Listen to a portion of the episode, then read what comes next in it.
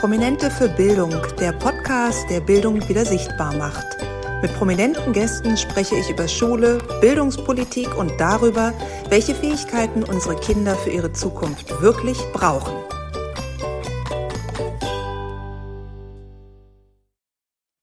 Herzlich willkommen bei Prominente für Bildung. Ich freue mich, dass Tina Ruland heute bei mir zu Gast ist. Sie ist natürlich in erster Linie Schauspielerin, hat aber auch im Dschungelcamp mitgemacht, bei Let's Dance mitgemacht und Ende März kommt jetzt ihr neuer Kinofilm Manta Manta 2 mit Till Schweiger ins Kino. Super schön, dass du da bist, liebe Tina. Ja, vielen Dank für die Einladung und yeah, Manta Manta kommt.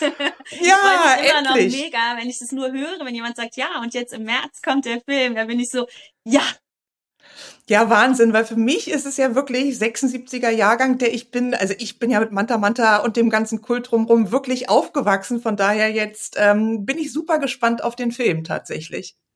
Ja, ich auch. Ich habe natürlich schon Teile gesehen und ich glaube, ähm, er erfüllt all das, was wir, was wir so im Kopf haben, um was es geht, nämlich tolle Autos, Liebesgeschichten, Dramen, Action und ganz viel Spaß und ganz viel politische Unkorrektheit.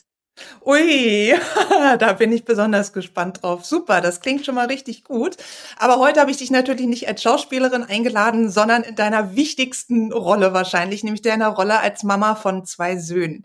Deine Jungs sind 18 und 12 Jahre alt. Dein Großer macht, genau wie meine Tochter, gerade Abitur in Berlin. Und dein jüngerer Sohn besucht die sechste Klasse, was für uns Berliner Brandenburger natürlich ganz spannend ist, denn das bedeutet, für ihn steht jetzt bald der Übergang zur Oberschule an.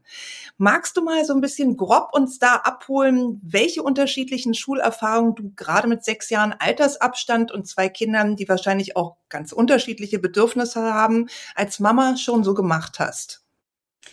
Ja, sehr gerne. Also ich finde, das ist ein wahnsinnig spannendes Thema. Gerade in meinem Leben nimmt das auch extrem viel Raum ein, weil tatsächlich dieser Übergang Grundschule und wohin dann weiter, egal ob es nach der ja. oder nach der sechsten Klasse ist, ähm, eine extrem schwierige Entscheidung ist. Ich finde, die ähm, weist ja schon eine Richtung im Leben hin, äh, die man nicht unterschätzen sollte, weil ich fand die Einschulung, auf welche Schule äh, soll mein Kind in die Grundschule gehen, deutlich einfacher, weil das ist noch so ein bisschen mhm. spielerisch und dann kann man sich überlegen, okay, will ich da schon eine Leistungsorientierung haben oder will ich, dass noch so ein bisschen längere Zeit ähm, Spaß gemacht wird und man, man langsam und vorsichtig ans Lernen rangeführt wird. Aber jetzt, dieser Übergang ist wirklich ja, schon so, so eine ganz erste, ganz wichtige Entscheidung, wie es weitergeht im Leben. Und ich finde die sehr, sehr schwierig. Ich finde sie in Berlin extrem äh, kompliziert auch, weil ähm, es ja darum geht, Erstwunsch, Zweitwunsch, Wunsch, Drittwunsch. Und ich habe bei meinem großen Sohn tatsächlich erlebt, als der nach der sechsten gewechselt hat, hatten wir uns eine Montessori-Schule ausgesucht als Erstwunsch ähm, weil ich auch unbedingt ihm die Möglichkeit geben wollte, erst nach 13 Jahren Abitur zu machen und nicht nach 12, weil wir hier in Berlin haben ja mhm. keine Wahlmöglichkeit auf dem Gymnasium, sondern hier gibt es nur Gymnasium, die zwölf Jahre bis zum Abitur machen. Und ich wollte gern ein bisschen entspannteres lernen ja. und äh, auch ein bisschen mit Zeit. Und ähm, mein mhm. Sohn war in der sechsten Klasse Schulsprecher, 1,0 Schüler, also genau das, was man will, mit super Sozialprognose, wo ich immer ihm auch gesagt habe, du, ähm, wenn du gut bist in der Schule, hast du die freie Wahl. Es ist deine Entscheidung, gibst du dir Mühe, dann kannst du wählen im Leben. Und dann mhm, passierte mhm, tatsächlich das, was äh, angeblich gar nicht passieren kann, passierte uns. Denn als die äh, unsere Wunschschule tatsächlich die Schulplätze vergeben hat, die haben gelost und mhm. wir haben eine Niete gezogen. Und oh. äh, bis die aber Bescheid gesagt haben, ihr habt keinen Platz bei uns, waren unsere Zweit- und Drittwunschschule, die natürlich auch gute Schulen waren, weil ich meine, mhm. sind ja keine Schulen, wo niemand hin will, waren die auch voll mhm. und haben gesagt, sorry, wir haben gar keine Plätze mehr. Und dann habe ich mit einem 1-0er-Schüler da gestanden ja. und habe einen Schulplatz zugewiesen bekommen auf einer Schule, wo niemand hin will. Und das ist in Berlin ja auch wirklich ein Problem, weil das ist dann nicht unbedingt um die Ecke oder so. Und dann äh, ja. habe ich mit dem Schulamt auch gesprochen, habe gesagt, sag mal, das kann nicht euer Ernst sein. Ähm, ich habe meinem Kind sechs Jahre lang erzählt, ja. wenn er sich Mühe gibt, dann kann er alles erreichen, was er will und dann bekommt er auch die Sachen, die er haben möchte. Und das stimmt ja gar nicht. Also ähm, das war mhm. sehr frustrierend. Und hat uns dann im Endeffekt, allerdings glaube ich das halt auch immer, das Schicksal passt auf einen auf, äh, in eine Schule geführt, ähm, die ich toll fand, nämlich eine freie Schule. Und da hat er einen Probetag gemacht und ist rausgekommen, das ist meine Schule. Wo ich so vorher gesagt habe, ah, bist du dir sicher, weil die ist bilingual und die haben alle schon seit der ersten mhm. Klasse wirklich Unterricht zur Hälfte auf Englisch gehabt. Bist du sicher, dass du das leisten kannst und willst? Und hat er gesagt, doch, das ja. gefällt mir, das mache ich. Und da macht er jetzt Abi. Für ihn genau die richtige Schule. Also im Endeffekt war es die richtige Entscheidung. Aber es mhm. war nicht die Entscheidung, die wir eigentlich getroffen hatten. Und jetzt stehe ich wieder vor dem gleichen Punkt mit meinem jüngeren Sohn, der jetzt nach der sechsten, äh, wo ich sage, okay, ähm, wohin soll es gehen? Und passiert uns das eventuell wieder, dass die Erstwunschschule keinen Platz hat. Und äh, tatsächlich jetzt bei der Schulanmeldung wurde uns dann gesagt, na ja, aber Zweit- und Drittwunsch, den Sie ja ausgefüllt haben, die werden Sie nicht kriegen. Die sind übernachgefragt geben Sie mal was anderes an. Mhm. Ich gesagt, aber das ist doch unlogisch. Ich gebe doch okay. keine Schule an, wo ich mein Kind gar nicht hinhaben will. Dann werden Sie mir ja nur ja. sagen, ja, aber haben Sie doch gesagt, wo soll der hin? Und das, ich finde das ja. wahnsinnig schwierig. Das war jetzt lange ausgeholt, aber ich hoffe, ähm, ich habe verständlich gemacht, dass ich ähm, diese gesamte Schulsituation auch gerade hier in Berlin ganz schwierig finde für die Eltern. Nee, das ist super interessant, was du schilderst, weil ich denke, vielen Eltern geht es so, egal wie du sagst, ob nach sechs Jahren oder nach vier Jahren, weil natürlich gibt es oft einen Run auf gewisse Schulen, ob der jetzt berechtigt ist oder nicht, sei mal immer noch dahingestellt, weil nicht jede Schule passt für jedes Kind, egal ob sie einen guten Ruf hat oder nicht. Aber natürlich kann es nicht so sein, dass dein Kind eigentlich auch erstmal erfährt, die Leistung lohnt sich nicht. Also da, wo ich mich jetzt angestrengt habe und Mama hat mich motiviert, äh, war jetzt eigentlich so ein bisschen unnötig in der Stelle. Umso schöner, dass es sich gefügt hat dann für deinen Großen. Ja. Was ist denn jetzt dein Plan konkret für den kleinen, sage ich mal, einen kleinen großen Sechsklässler? Also wirst du jetzt schon im Vorfeld auf die Schulen zugehen? Hast du noch mal mit der Verwaltung gesprochen oder siehst du da generell die Aufgabe in unserem Bildungssystem dafür zu sorgen, dass es, wenn ein Zweit- und Drittwunsch angeboten wird, dass der auch realistisch zu bekommen ist?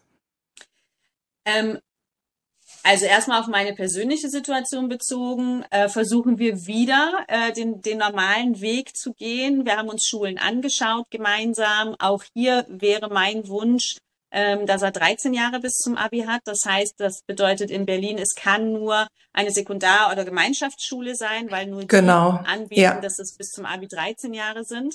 Die sind tatsächlich ja. gerade in dem Bezirk, wo ich wohne, extrem gering vertreten. Das ist absurd. Mhm. Also es gibt prozentual oder, oder äh, in der Relation gesehen viel mehr Gymnasien als Gesamtschulen.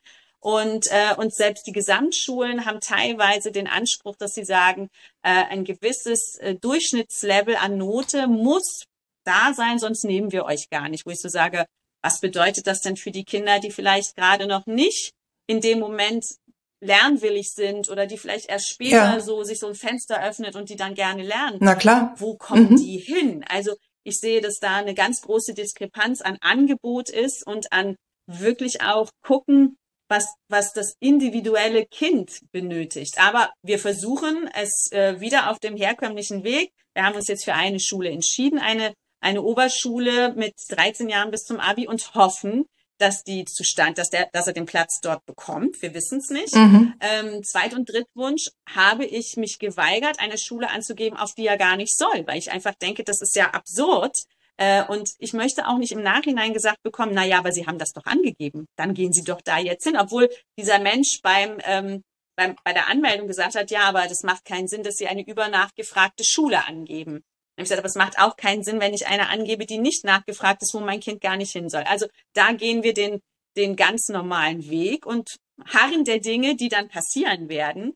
Ähm, mhm. Prinzipiell aber denke ich, dass was total falsch läuft. Ähm, ich weiß nicht, ob ob diese Unterscheidung nach der vierten oder sechsten, dass man ein Kind dann schon in ein bestimmtes Muster reinpresst, äh, ja. die richtige ist. Ich würde mir zum Beispiel viel mehr äh, einen Weg wünschen. Ich glaube, in nordischen Ländern ist das eher so, dass man bis zur zehnten Klasse eine Gemeinschaftsschule hat.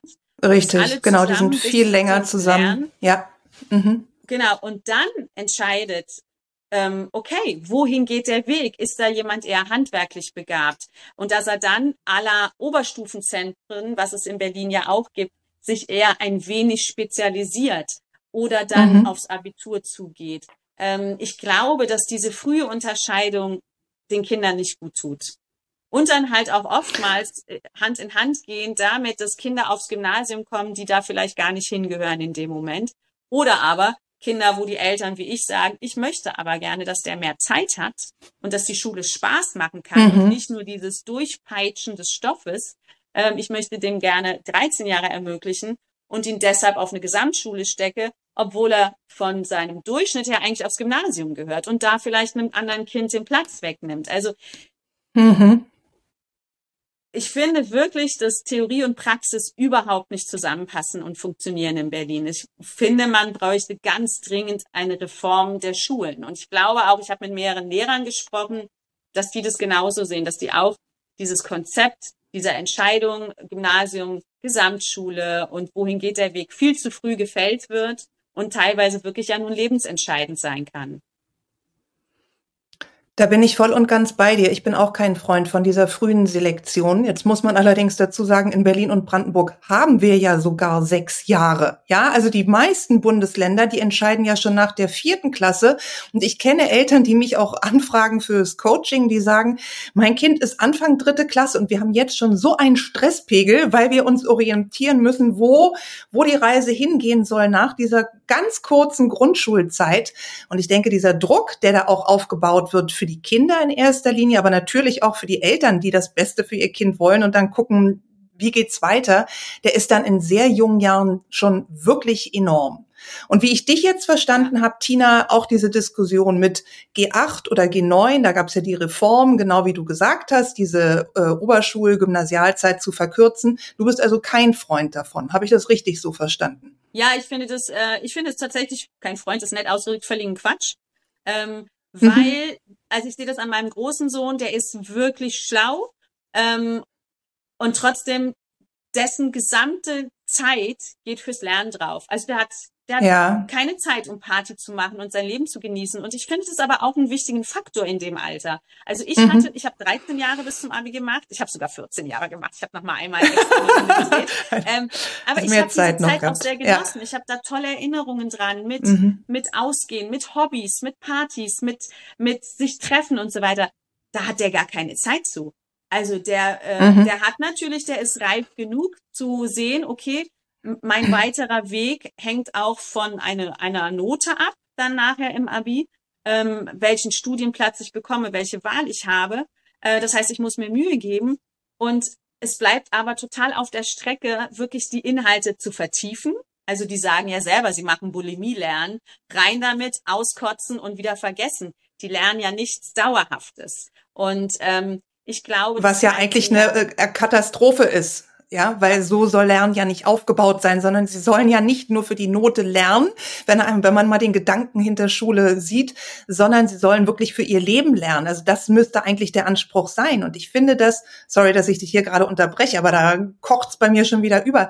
Ich finde, dass es ist ja auch sowas, was bekannt ist mittlerweile. Also warum wird da nicht rangegangen und dann müssten, wenn wir jetzt halt diese verkürzte Oberschulgymnasialzeit haben, dann müsste halt der Lehrplan verdünnt werden, ausgedünnt werden und mal richtig durchgepustet werden und die Themen raus, die da einfach auch keine Relevanz mehr haben und vielleicht mal ersetzt werden gegen ein paar moderne, frische, neue, die wirklich hilfreich sind und auf die Zukunft nach dem Schulabschluss vorbereiten. Aber das passiert leider viel zu wenig.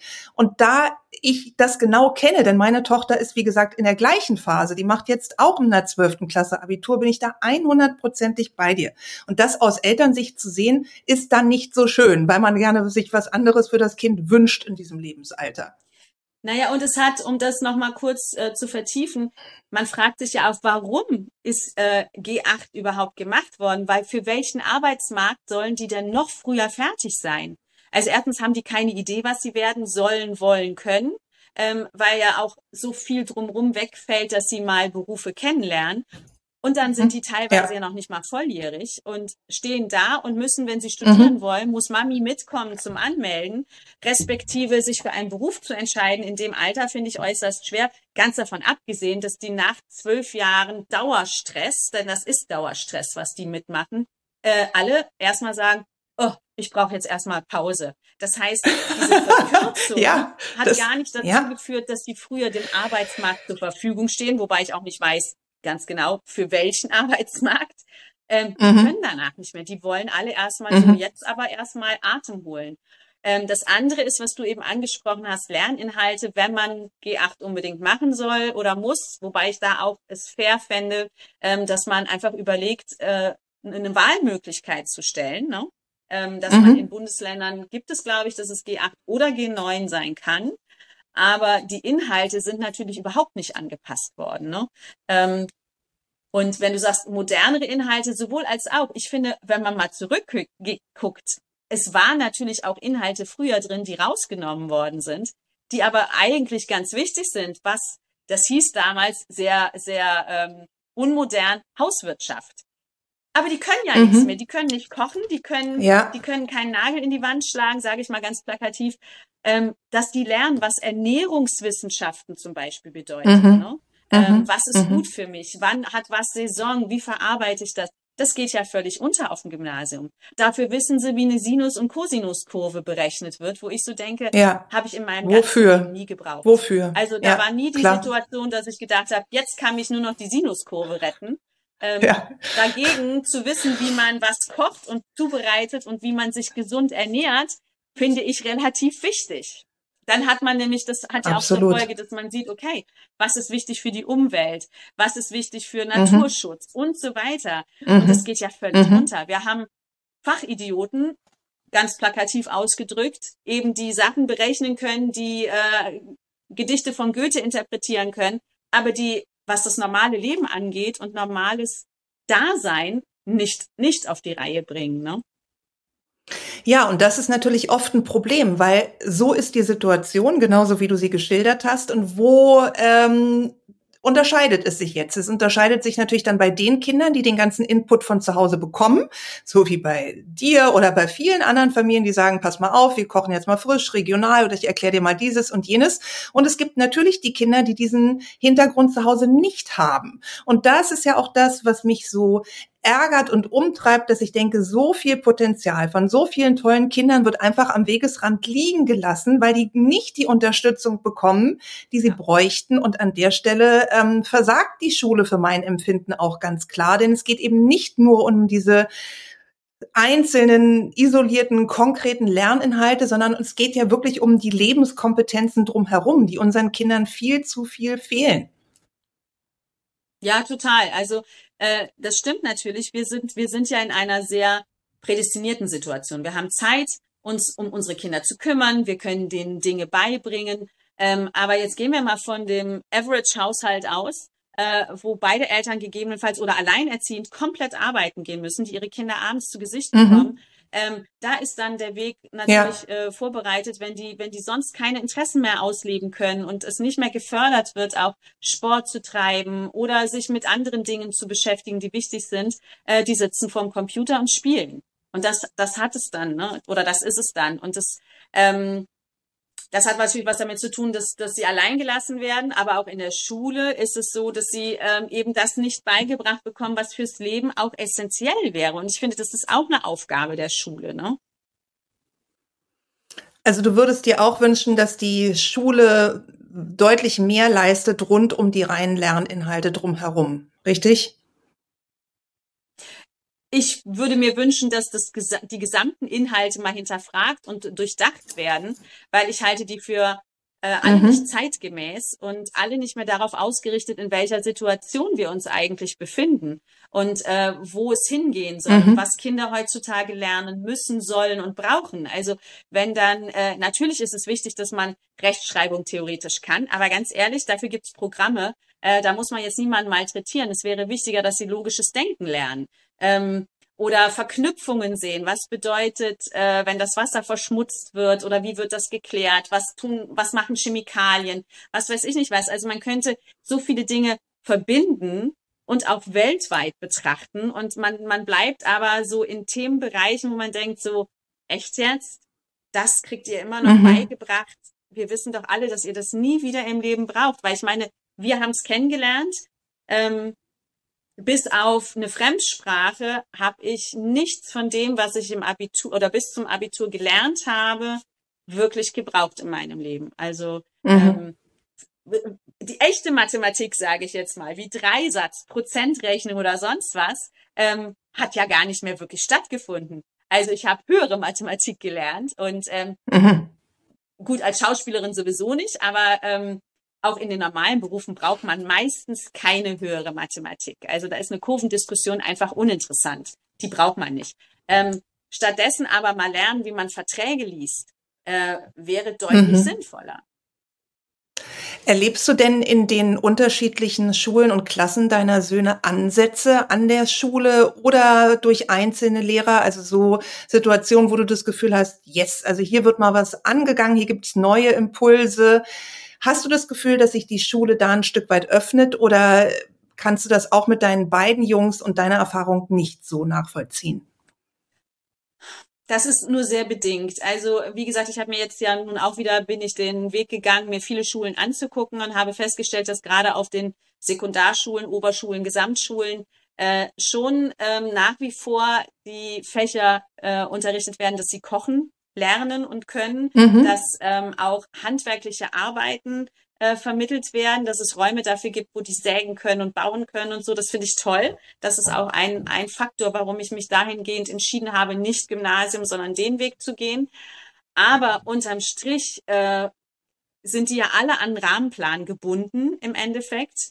Und äh, von dem weichen mhm. die ja auch nicht ab, dürfen sie ja auch gar nicht. Ne? Da muss man wirklich auf äh, Alternativschulen ausweichen und sagen, Waldorf äh, zum Beispiel, die, die halten das ein bisschen anders, wobei die im Endeffekt natürlich, wenn es dann ums Abi geht, auch ein ganz normales Abitur machen müssen. Das heißt, auch die müssen in irgendeiner Form den Rahmenlehrplan erfüllen. Das heißt, ich finde, wir brauchen eine komplette Reform der Lerninhalte und einfach mal sich anschauen, was ist wichtig heute ähm, und was brauchen wir überhaupt nicht mehr. Also wir haben ja eine Schule, die seit ich weiß nicht wie vielen Jahren äh, nicht mehr reformiert worden ist. Und damit meine ich nicht eine Rechtschreibreform, sondern wirklich Inhalte reformieren. Ne?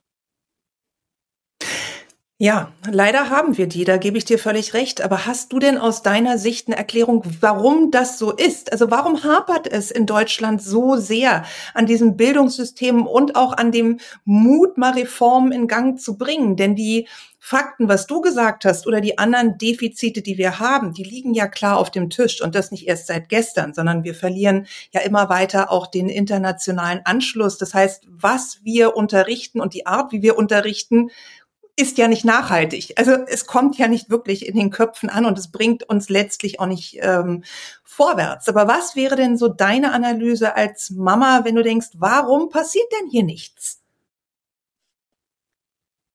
Also wenn ich da die die äh, echte Lösung wüsste, ähm, als sagen wir mal so, als Mama würde ich mir wünschen, dass äh, vor allen Dingen Schule nicht nur Ländersache ist, sondern Bundes auf Bundesebene zentral geregelt würde und ja. dass dort Menschen sitzen würden, die erstens selber Kinder haben und äh, wirklich auch mitreden können und nicht nur mhm. äh, einer, einem Ministerium vorstehen, weil das gerade frei war.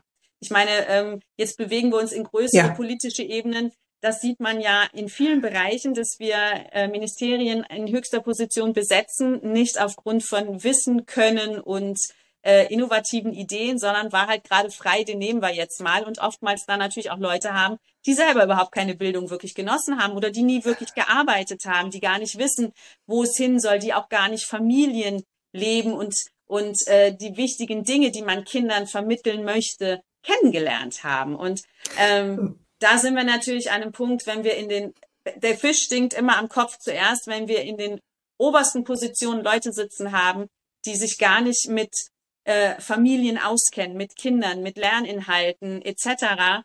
Wer soll denn da was ändern? Die einfach nur ähm, ja viel Geld beziehen, aber gar nicht vor Ort angucken, was heißt das? Was, wie wird es umgesetzt? Macht es Sinn? Die gar nicht im Austausch sind, auch mit Lehrern. Also ich habe Freunde, die Lehrer sind, die sind ja selber unzufrieden und sagen, so geht's eigentlich nicht weiter. Mhm. Es ist Mhm, es, absolut. Es ist einfach, der Weg ist ein falscher. Wir müssen was ändern. Und wir haben ja nun Nachbarländer, die, die andere Schulsysteme praktizieren. Ich habe ja eben gesagt, Gemeinschaftsschule in nordischen Ländern.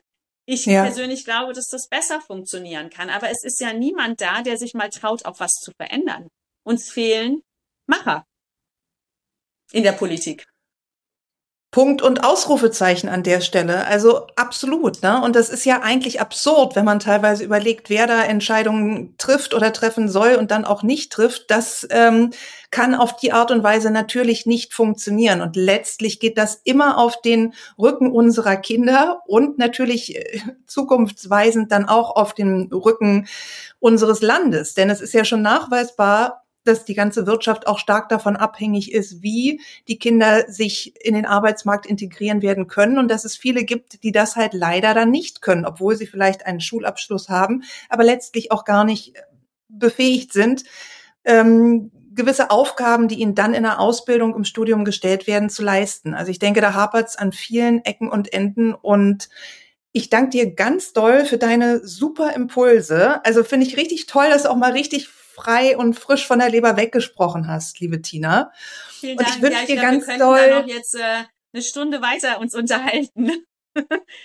dann gehen wir in die Tiefen, Fachlehrermangel etc. Und ich meine, wir steuern darauf zu, dass wir Fachkräftemangel haben. Niemand wird mehr Maler, ja. Lackierer, Schreiner.